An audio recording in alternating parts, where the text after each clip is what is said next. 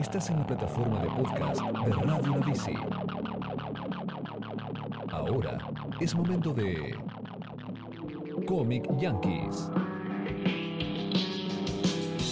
Comic Yankees. Comic Yankees.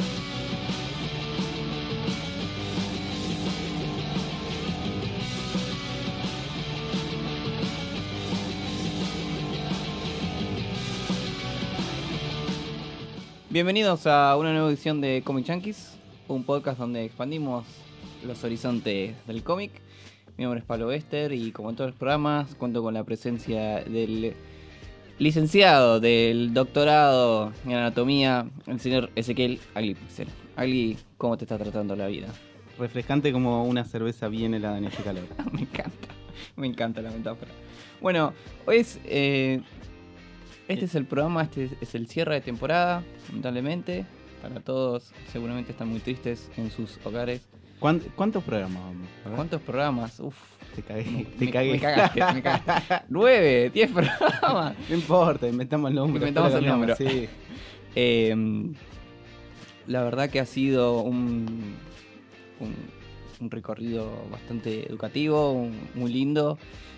Toda la No, gente no que digas educativo, conocido- porque queda, Bueno, queda mal no, educativo. pero que, ¿no? de, Ve- que de fondo tiene que... de pero fondo, noso- la- nosotros la- nos divertimos, estuvo bueno, ¿no? Claro, no, ahora es la parte que la gente llora y nosotros nos emocionamos y ponen la música de fondo, ¿viste? Eh, y por qué una amiga. Claro, la de los claro, los todo. varios, sí. Este, sí, bueno, no, nos divertimos, la pasamos bomba, nos cagamos de risa, eh, conocimos mucha gente copada del ambiente, no solo artistas, eh, guionistas, autores, sino también, bueno, eh, fans como uno, como Sí, uno mismo. editores, periodistas, eh, un montón de gente de conocimos. todo tipo del ambiente. La verdad que fue... ¿Qué fue? ¿Qué fue? Como- fue un recorrido muy interesante. Nosotros arrancamos ya hace, puf, ¿cuántos años? Cuatro, cinco años que arrancamos con el, empezar a hacer radio. De manera muy rudimentaria. sí. Y de repente estamos acá en, en- en una radio con micrófonos, con eh, tipo mm, Operador. con un operador, ¿viste? Como, ¿qué- Edición. ¿dónde, ¿dónde carajo llegamos, viste? Pero es, es increíble el, el viaje, en especial el viaje de, este, de esta temporada. eh, que arrancamos con eh, el Manu y, y El Santa. el Santa, sí. Este, que nada, era por ahí una, una idea de tratar de, de mostrar otro, otro lado de, por ahí del mundo de los cómics y de las historietas, algo, un lado que quizá no, no es el, el que más se ve o el que más se muestra. Este, la verdad es que nada, nosotros cuando habíamos arrancado nos parecía como medio una cagada agarrar y hacer un grabar un podcast sobre a ver, bueno, qué las noticias del cómic de esta semana, a ver qué le pasó a Spider-Man, eh, Sí. no sé, el crossover de los pitufos con la Liga de la Justicia, ese tipo de, de boludeces que, ok, está bueno en el momento, pero después, ¿qué es lo que queda en el, en el futuro? A ver, lo agarra una persona dentro de tres meses y es como que no tiene sentido. Entonces, tratar de hacer algo como... Nos pusimos filosóficos. No, eh, tampoco tanto. Eh, pero no, hacer algo que como que quede. Eh, que nos quede a nosotros y que le quede al público. Eh, y- Sí, bueno, y el, objetivo final es no solo que nosotros nos pasemos bien, sino me parece que llegar al público y que se entretenga y eh, no sé, aprenda, eh, se divierta, eh, no sé, Cómics para divertirse. claro, Como- una como Mickey- experiencia. como Mickey Vainilla. de experiencia de cómics para nuestra audiencia. Bueno, lo que decías, habíamos arrancado con Manu, con Capitán Manu y el Santa, que yo los había escuchado en una charla que ellos dieron en la escuela, el Colegio Da Vinci. eh, y me pareció una buena idea que los podamos invitar. Me parecieron muy copados, eh, como muy tipo con los pies en la tierra, como si fueran dos pibes Sí, sí. que ellos llevaron adelante toda su, su pasión, su conocimiento por el cómic, por la historieta, empezaron, laburaron. Y poder sentarse a charlar un rato con ellos, más que decir, uh, estoy charlando con un artista, es como, uh, estoy charlando con, con uno más. Con, Claro, con sí, una sí, que sí, puede ser mi vecino, no sé, o alguien que me encontré en un bar y me tomó una birra, ¿me entendés? Entonces, eh, poder sentir eso estando en una radio y poder transmitirlo también a la audiencia, me parece que fue algo súper importante. Sí, para. De eso yo me llevo un montón porque es como que. eh, como que yo también conocí otro lado del, Siempre Claro. uno tiene el artista como ahí, eh, como, como mitificado, ¿no? La, la leyenda del artista que está ahí, que es como... eh, En el, po- una- el póster. Claro, no, no, no, sí, pero es una persona como vos y como yo, ¿entendés? Que, eh, Que putea, que se Claro, equivoca, sí, que, que- le gusta, se queda dormido, sé, qué sé yo, toma mucho café. sí, que tiene los mismos problemas que puede tener lo mismo que nosotros, qué sé yo, a ver. eh, no sé, a mí me, me gusta dibujar y de repente agarro un papel y no sé qué carajo, no sé qué carajo mm, empezar a hacer, un, un círculo, ¿viste? Y es como, ese, uno siempre piensa, no, bueno, eh, qué sé yo, a, a Frank Miller eso no le pasa, y por ahí le, le debe pasar y debe pasar lo mismo que nosotros. La única diferencia es que se sienta el culo en la silla y se queda ahí sentado hasta que lo saca, qué sé yo. Las horas culo, como Y decía sí, Capitán Manu. Claro. Las horas culo. Pero bueno, esto es un tema eso de la- las horas, las horas que uno le dedica para eso. Me acuerdo cuando habíamos tenido en el tercer programa con eh, Saracino, que Sí. nos contaba la cantidad de horas que se la pasaba escribiendo y tipo se quedaba encerrado toda la noche escribiendo, meses escribiendo así. Y por ahí de repente, no sé, terminaba un libro, terminaba dos, se fijaba y nadie se los podía publicar y qué sé yo. O Seguía- mismo- pero seguía escribiendo después, a pesar de todo eso. Claro, mismo escribía una hoja y dice esto no me gusta. O dice, no, después lo dejo para después y arrancaba otra hoja y con otra historia y así. Y cuadernos y caminar y sentarse en un bar. Que uno piensa, como decís vos, que el artista o el guionista o quien fuere lo tiene clarísima, que tipo, ya sabe lo que va a hacer. Sí, que te la saca de taquito. Claro, ¿viste? uno Sí. tiene ese uno y después vienen y lo tenés a Saracino, que el tipo súper premiado, escribió un montón de libros eh, para chicos, para grandes, cómics. Estaba con guion de una película también. guion de película. Y después viene el tipo y te cuenta, no, flaco, esto no es así. Eso, esto es sentarse, laburar, eh, Sí. equivocarse, cuadernitos, como decía todo el tiempo, la idea que te envía, que te cae de un momento para el otro y tenés que manejarla, que eso es... Sí, pero si te cae, si no, bueno. Claro, encima, si no, van, si Claro. no te cae, está- jodete. No, bueno, pero eh, qué sé yo, es como que también uno piensa esas cosas. ¿sí? Tipo, eh, tipo, qué fácil que es ser un artista, qué fácil es tipo laburar haciendo cómics, dibujando, haciendo dibujitos, ¿entendés? Claro. Eh, escribiendo así historias para cuadritos y nada, es un, es un quilombo. es un quilombo. Eh, todo, todo el. qué sé yo, no hay, no, no hay nada que. No hay nada que sea fácil. O, o quizá sí hay una manera fácil de hacer las cosas. Pero cuando uno las quiere hacer con pasión, no, no las puede hacer en dos minutos. No es algo de dos horas. Es Claro. algo de, de dedicación, de esfuerzo, de tiempo. Eh, qué sé yo, lo mismo cuando nos con- to- todas las cosas que nos contaba eh, Johnny en el segundo programa Sí, Nos hablaba de- editorial. de la editorial y, y de, de todos los, no sé, como los quilombos que tenés que pasar para poder editar un libro, ¿no? O sea, buscar al artista, tratar de seleccionar cuál es el material que vos vas a querer eh, editar, pensar cuál es el diseño que va a tener ese, ese libro, cuál es la idea que va, que va a querer transmitir. Claro, hacer una selección también mismo de lo que vas a meter adentro del Claro. libro, porque no va a entrar todo lo que vos No, no, quieras. no, no, no, claro. Eh, o sea, tratar de, tratar de construir un libro, pero con una idea de fondo.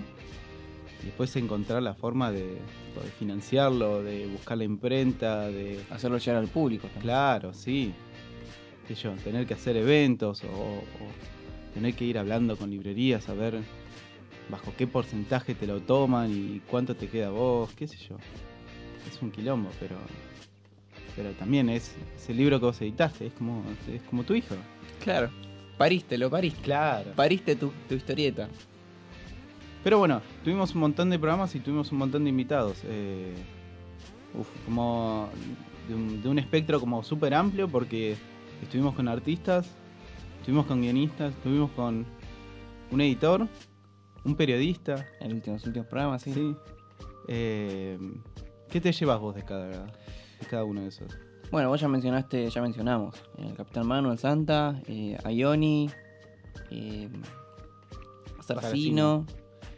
eh, bueno, el cuarto programa estuvimos hablando de la crack, que pudimos hablar un rato con Germán Peralta, con Juan Frigueri. Eh, Estuvimos hablando un poco de lo que era el evento en sí, sí, que también. es un evento que nosotros ya, ya es como que somos habitués. ya? ¿Cuánto va? ¿Cuatro años? Cuatro, Podemos cinco decir que somos habitués. Nos podrían dar un carnet Claro, sí, sí. de sí. socio vitalicio. Eh, bueno, pero también ese lado de las convenciones, ah, no solo la gente que lo forma, las convenciones, eh, los fans como uno que van. eh, después que pudimos hablar un rato con Gail Simón, que fue un, para mí fue un, un sueño cumplido. Un hi- hito, un hito, claro. Eh, y bueno, mismo que me acuerdo que yo estaba muy nervioso de poder sentarme a hablar con ella, pero ella me decía, ¿por qué? ¿Por qué tenés miedo? Y después cuando te sentás un rato y te pones a hablar, más allá de las preguntas que uno tiene preparadas, decís, es, no sé, o sea, no es eh, la estatua de Gail Simon, o sea, es una mina que labura, se sienta, hace lo que le gusta. Sí, pero aparte tiene, tiene muy- sus opiniones. Es muy copada igual. Es muy buena persona. buena, sí. Entonces, ahí es cuando es lo que vos decís. Te sentís que estás como hablando con. No sé, con alguien que no es un mito una leyenda, es un alguien más, y- pero que se puso a laburar y. De hecho, supongo que igual estarán esas personas que se toman. eh, o como que se creen esa idea de- del mito y del artista y. Tipo, qué sé yo, aires de grandeza, por ahí, merecido o no, no sé. Eh, pero por suerte nos tocó encontrarnos con un montón de gente súper humilde, súper amable, eh, muy, muy divertida, mu- muy predispuesta a, eh, qué sé yo, a, hacer, a- a, a mostrar tipo sus ideas y, y también a transmitir lo, que ellos piensan, qué sé yo. Creo que el, para mí el denominador común entre todos nuestros invitados, independientemente de la tarea que ellos hagan o desempeñen en el mundo del cómic, es que hay que hacerlo todo con, con pasión, con ganas de, de laburar. Si te gusta, sentate un rato, hacelo, completalo, aunque sea chiquitito, pero empezá. eh, averiguá, preguntá con gente, ponete a leer, ponete a hacer notas, todo sirve. Creo que eso, me- eso fue lo que más me llevé de todos, de todos los invitados, de todos. Eh, así sea un fanzine, así sea un cómic de 22 páginas de superhéroes, así sea una nota periodística, eh, editar un libro, pero todo hay que hacerlo con, con pasión, con garra, con ganas de completarlo y con ganas de llevarlo a un objetivo claro. Y ponerse su objetivo eh, ya es mucho y eso me parece que es algo súper valorable. A veces no sabes a dónde te va a llevar. Claro. O- vos, realmente querés dibujar y, y, no sé, por ahí siempre uno tiene esa- ese sueño de, bueno, vivir de eso, trabajar en, para una editorial, poder publicar un libro, pero real- realmente uno no sabe hasta dónde va a llegar, pero, pero nada, esa cuestión de dejar todo de sí, eh, poner todo el corazón y va a salir lo que va a salir lo que tenga que salir, pero al menos uno sabe que, que dejó todo, ¿entendés? Uno después nunca no queda esa, esa cuestión de Fracaso, no sé, o de frustración más, que sí, ahí. claro. Y ahora que dijiste Paula, eh, algo que también me quedó de la vez que estuvimos hablando con ella, el hecho de sentir que por ahí la historieta es como medio una familia. O sea, el conocer a otra gente que hace lo mismo que vos y que tiene la misma pasión que vos, que tiene por ahí no, necesariamente los mismos gustos, pero comparten las ganas de querer hacer lo suyo y de querer llegar a algún lado. Eso y a su vez se acompañan entre sí. Por ahí está muy implícito, a veces es mucho más claro. Eh, pero tener ese, como sentirse en una- la comunidad, la comunidad del cómic, si se quiere, la historieta, del fanzine, del manga, lo que sea. Pero también ese sentido de, de- de unión, de tener un, que somos un grupo, digo somos porque nosotros también formamos parte, así Ah, como ¿sí? fans, obvio. Mirá, Me dieron el carnet, me dieron el carnet el otro día. Eh, nosotros haciendo este podcast, la gente que va y compra, el que atiende una comiquería, y por sentir que formamos todos parte de una gran comunidad, me parece que es algo también súper importante y que de alguna forma todos nos retroalimentamos entre sí. Y nada, eso me parece que también es algo muy. un sentimiento muy lindo. Suena recursi, pero Lo siento, chicos. El momento sentimental de Claro, obvio, sí. Eh, nada, pero también hay una, hay una cuestión de lo que hablas de- del tema de la comunidad y es que mm, yo al menos lo que, lo que siento es que con los últimos años eh, se ha ido formando como una comunidad un poco más fuerte, o sea, lazos entre artistas, entre, entre por ahí entre fans y, y- los escritores, lo- los, los dibujantes. Eh, por ahí un poco ayudado en- con todas estas convenciones que se están dando. Sí. Eh, No solo convenciones, ¿no? Sino también los eventos chicos de los No, no, no, claro, sí, sí, sí, sí. no sé, Eh, tantos eventos que hay. Pero, pero me hace acordar, por ejemplo, la- las entrevistas que habíamos tenido con Germán Peralta y con eh, Juan Frigueri, que nos contaban que ellos también habían arrancado yendo a la a la Crack Bamboo como, como uno de nosotros, ¿viste? Como un visitante, un, un, un fan. A ¿no? ver, que tenía por ahí tenía una carpetita con algunos dibujos, ¿viste? Se lo mostraba a uno y, y de repente le decía, no, bueno, mirá, están muy buenos tus dibujos, esto está, esto está muy bien, pero podrías por ahí revisar este y este detalle, ¿entendés? Porque que Eduardo Rizzo te agarra una carpeta de dibujos y te, Y te- te- y claro, te da una, claro, que te da una corrección a vos, ¿entendés? ¿Qué- ¿Dónde pasa eso? Dale, en serio. Eh, y hoy los ves y, están ellos ahí sentados en los stands firmando, ellos, haciendo son los invita- ellos son invitados.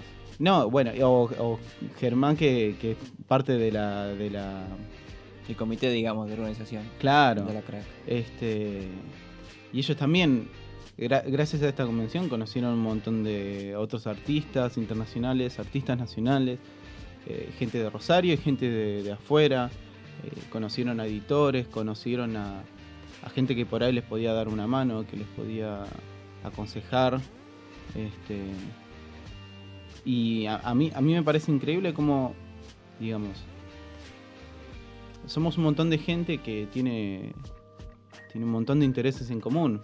Este, y en el, en el momento en- de poder estar, en el momento de poder estar juntos y, y compartir las cosas que, que nos unen, eh, es increíble cómo cada uno puede tomar de ahí cosas y mejorar y de repente ser uno el artista, ¿no? O sea, cumplir ese sueño, mirar, mi- mirar todo, toda la convención desde el otro lado y, y seguir ayudando a por ahí ese pibe que llega y que tiene una carpetita de dibujos porque sabe que, Es como que se completa un círculo. claro. Pero es tipo, es es verse también a uno mismo en ese otro lugar donde ya estuvo. Sí. Y el próximo pibe que después va a ser un artista de otra cosa y que va a ayudar al próximo que venga y así. Claro. Es lo que decía Eduardo Rizzo, me acuerdo cuando estaban cerrando la crack, que es eh, recibir a los jóvenes, a los nuevos talentos, como dice él, y también mostrar todos los que vinieron atrás. Claro. Como reconocer todo el camino que ha, ha venido recorriendo la historieta y que, bueno, obviamente sigue viva. Que tanto él como Andrés, Andrés Valenzuela, en los últimos programas nos decían que la historieta no va a morir. eh, más allá de que esté la serie, Netflix, Internet, no sé, Sí. Instagram, todo lo que vos quieras, la, la historieta tiene su encanto y no, no va a morir. eh, por todas las cosas que ya mencionamos. Por la comunidad, el- por, el- por terminar de formar este círculo, la cercanía, la buena onda, la humildad de los artistas, el laburo. Todo eso me parece que es lo que cada día fortalece más y cada vez hay más de todas esas cosas que van haciendo al cómic.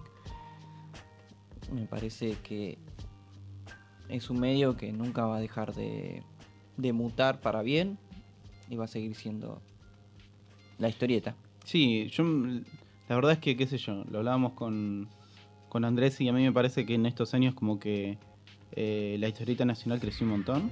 Sí. Este, si bien hay detalles como nada, la cuestión de que, por ejemplo, ahora ya no... Se perdieron los puestos de diarios, por ejemplo. Pero hay un montón de editoriales nuevas que fueron saliendo, hay un montón de artistas que empezaron a, Bueno, a autopublicarse. sin ir este, más lejos, a Paula tenemos, que la conocí- nosotros la fuimos conociendo este año Claro. y este año la invitamos a, a charlar con nosotros, a Sole Otero. eh, que empezó también, empe- empezó a publicar sus libros. Bueno, pero justamente, justamente, a mí lo que, lo que me parecía que era como. Por ahí lo que más creció, o lo que al menos se, hizo muy visible, es todo el tema de. eh, la- la- las mujeres en el cómic, que quizá era algo como medio, medio tabú medio raro, que no, si, qué sé yo, si vos sos una chica, no, no, por ahí no podés dibujar historietas, no podés dibujar cómic, por ahí, tipo, dibujar manga, no sé. eh, pero cómo esa barrera de género se pudo romper, este, y hoy hay un montón de... Hay un montón de, de, de artistas que sirven de ejemplo eh, de que se puede, de que se puede ser eh, un dibujante o se puede ser un escritor o una escritora eh, sin importar cuál es el género de uno o cuáles son las ideas que tiene. Es un, qué sé yo, es un, una idea muy fuerte. Es lo que me, quedé con una frase que ha dicho Sole, que es que ella veía otras artistas, otras autoras que publicaban y empezaron a hacer sus trabajos y Sole pensaba, si ella pudo, yo también. Y de ahí como que se empiezan a, como a contagiar, si se quiere, y cada vez empezás a, ver más, más chicas, bueno, no solo chicas, ¿no? Cualquier persona de cualquier género, de cualquier orientación sexual, de lo que, lo que tenga ganas de hacer, de gusto, sé, estilo, tenés de todo. eh. Hay una gran variedad de voces que en este último tiempo empezó a, a abrirse un abanico gigante de posibilidades. Antes por ahí solamente creías que estaba la historieta de superhéroes y no sé, el La under y la tira cómica, la la, que- el- la contratapa del diario Clarín Claro. tenía la tira de cuatro Pensaba que el cuadros. mundo estaba Sí. ahí en, en una esquina, en una cuadra, y ahora de repente es todo un país, si, si siguen siguiendo la metáfora de la cuadra, de diferentes voces, de gente que quiere hacer lo suyo, de expresarse, contar,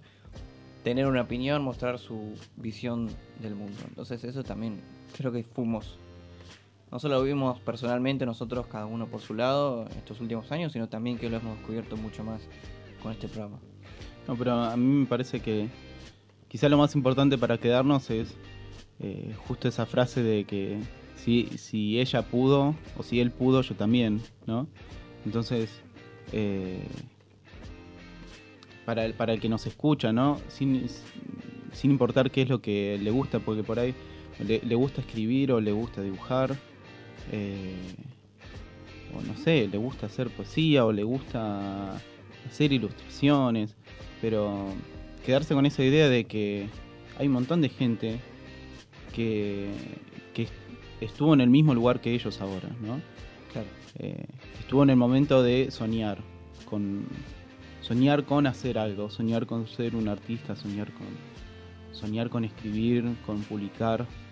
Eh, me parece que la idea es no quedarse con ese sueño nada más, o sea, tratar de tratar de cumplirlo sin importar cuánto esfuerzo se, Hacer. se requiera. Sí, hacer. Las horas culo. y Las sí, horas culo, sí, muchachos. sí. Sentarse en el culo y empezar a escribir. porque dibujar, lo que sea. Porque la verdad es que, qué sé yo, a mí me pasa también. eh, tipo, me- mirás, qué sé yo, te, pone, te pones a mirar Kingdom Come de Alex Ross y vos decís, no, yo no puedo, yo no puedo dibujar, ¿entendés? No hay chance. Eh, pero, qué sé yo, en algún momento Alex Ross estuvo en el mismo lugar que estoy yo ahora, ¿entendés? Eh, la única cuestión es no desanimarse e intentarlo. Y romperse el culo. Siempre seguir adelante. Y sí. Eh, bueno, la verdad que es, ha sido ha sido un- una, una hermosa temporada, un lindo camino hemos recorrido acá con el doctor Agli. Este, Licenciado bueno, era antes. al licenciado, bueno. parecido.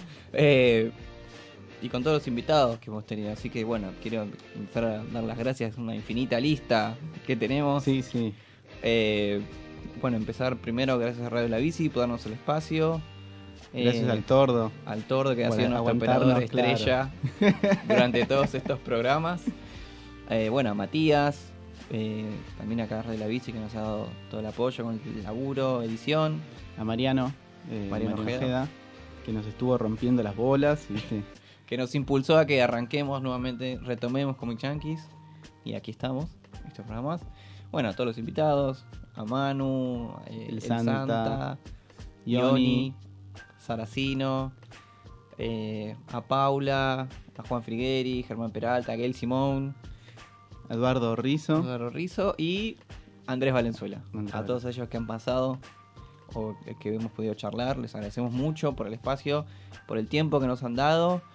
Eh, no sé, queremos agradecer también a Coc, a Constanza que Sí. nos ayudó mucho con los subtítulos de Gail. Pobre que se tuvo que aprender todo eso. claro. Eh, no sé, a Darío, un, amigo nuestro que también nos estuvo ayudando mucho, nos bancó cuando viajamos a una convención en Brasil.